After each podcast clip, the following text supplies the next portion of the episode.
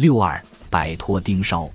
接下来的二十分钟里，鲍威尔一边跺脚，一边看着手表，而侍从武官仍在谈论着录像机的事，讨论他的确切下落以及为什么他一定从城堡的一个房间搬到另一个房间。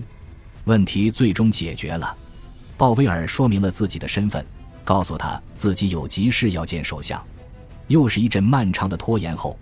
他被带进了女王私人秘书菲利普·摩尔爵士的房间。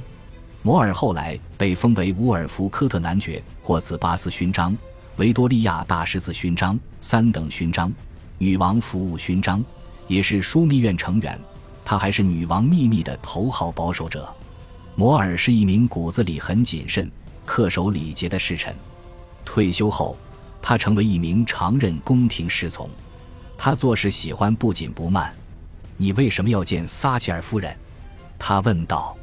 我不能告诉你，鲍威尔说，这是秘密。充满礼仪感的摩尔有些生气。我们不能在不知道对方为何至此的情况下，让他们在巴尔莫勒尔乱逛。你必须带我去，因为我现在要见首相。你为什么要见他？我不能告诉你。你必须告诉我。我不能。无论你告诉首相什么。他都会告诉女王，陛下会告诉我，所以请告诉我你为何要见首相。不行，如果首相想告诉女王，女王又想告诉你，那是他们的决定，但我不能告诉你。皇家使臣有些恼火。如果你是一名私人秘书，没有什么比另一位私人秘书比你知道更多秘密更令你恼怒的了。鲍威尔起身要走，我自己去找首相。摩尔对这种无法容忍的不顾礼节之举感到生气，但还是叫来了一个仆人，带鲍威尔从一个小门去了潮湿的花园，沿一条小路到了一处类似于花园棚的地方。玛格丽特·撒切尔正靠在床上，周围全是公文。他见我来了，非常惊讶。鲍威尔花了几分钟向他解释情况，撒切尔很快就批准了皮姆利科行动。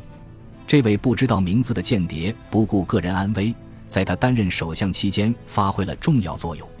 他说：“我们必须对我们的特工信守承诺。”鲍威尔后来评论道：“他非常欣赏戈尔基耶夫斯基，尽管这违背了他的某些原则。他讨厌叛徒，但是戈尔基耶夫斯基不同，他身处不同的阵营。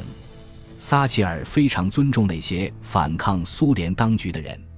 这位柯林斯先生，无论他是谁。”都已经为西方阵营做出了重大贡献，现在他身处险境，英国必须竭尽所能地营救他，无论带来何种外交影响。